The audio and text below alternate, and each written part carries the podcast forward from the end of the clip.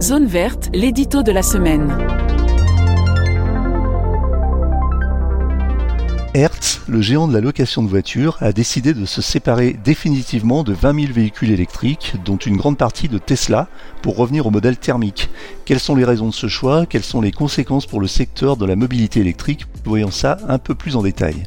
Tout commence en octobre 2021 lorsque Hertz annonce un partenariat historique avec Tesla, le leader mondial des voitures électriques.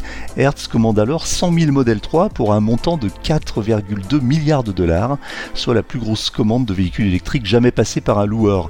L'objectif est de proposer aux clients de Hertz des modèles performants, autonomes et design, tout en affichant son engagement pour la transition écologique. Le partenariat fait sensation et booste la valorisation boursière de Tesla qui dépasse alors les 1000 milliards de dollars. Mais moins de deux ans plus tard, la belle histoire tourne court.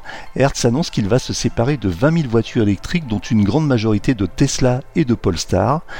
La raison invoquée est que les coûts d'entretien et de réparation des véhicules électriques sont trop élevés, notamment pour les pièces de carrosserie.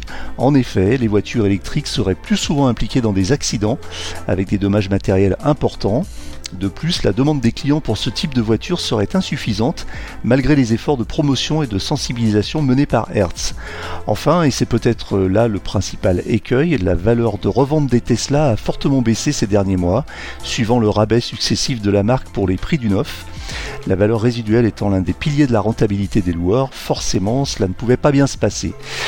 Le revirement est un coup dur pour le secteur de la mobilité électrique qui perd un acteur majeur de sa démocratisation.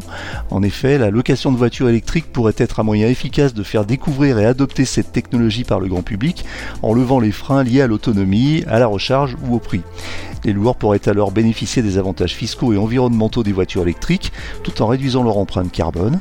Mais pour cela, il faudrait que les loueurs s'adaptent aux spécificités de ces voitures en termes de maintenance, de formation, de pédagogie ou même de partenariat avec réseaux de recharge. Alors, Hertz a-t-il fait preuve de précipitation, voire de naïveté en s'engageant de la sorte avec Tesla, sans avoir suffisamment évalué les risques et les opportunités du marché de la location de voitures électriques? Ou bien le loueur américain fait-il au contraire preuve de réalisme, voire de pragmatisme, en renonçant à son ambition de devenir un acteur majeur de la mobilité électrique face aux contraintes et aux coûts trop importants? Quoi qu'il en soit, Hertz laisse la porte ouverte à d'autres loueurs, peut-être plus audacieux ou plus visionnaires, qui sauront saisir l'opportunité de la voiture électrique.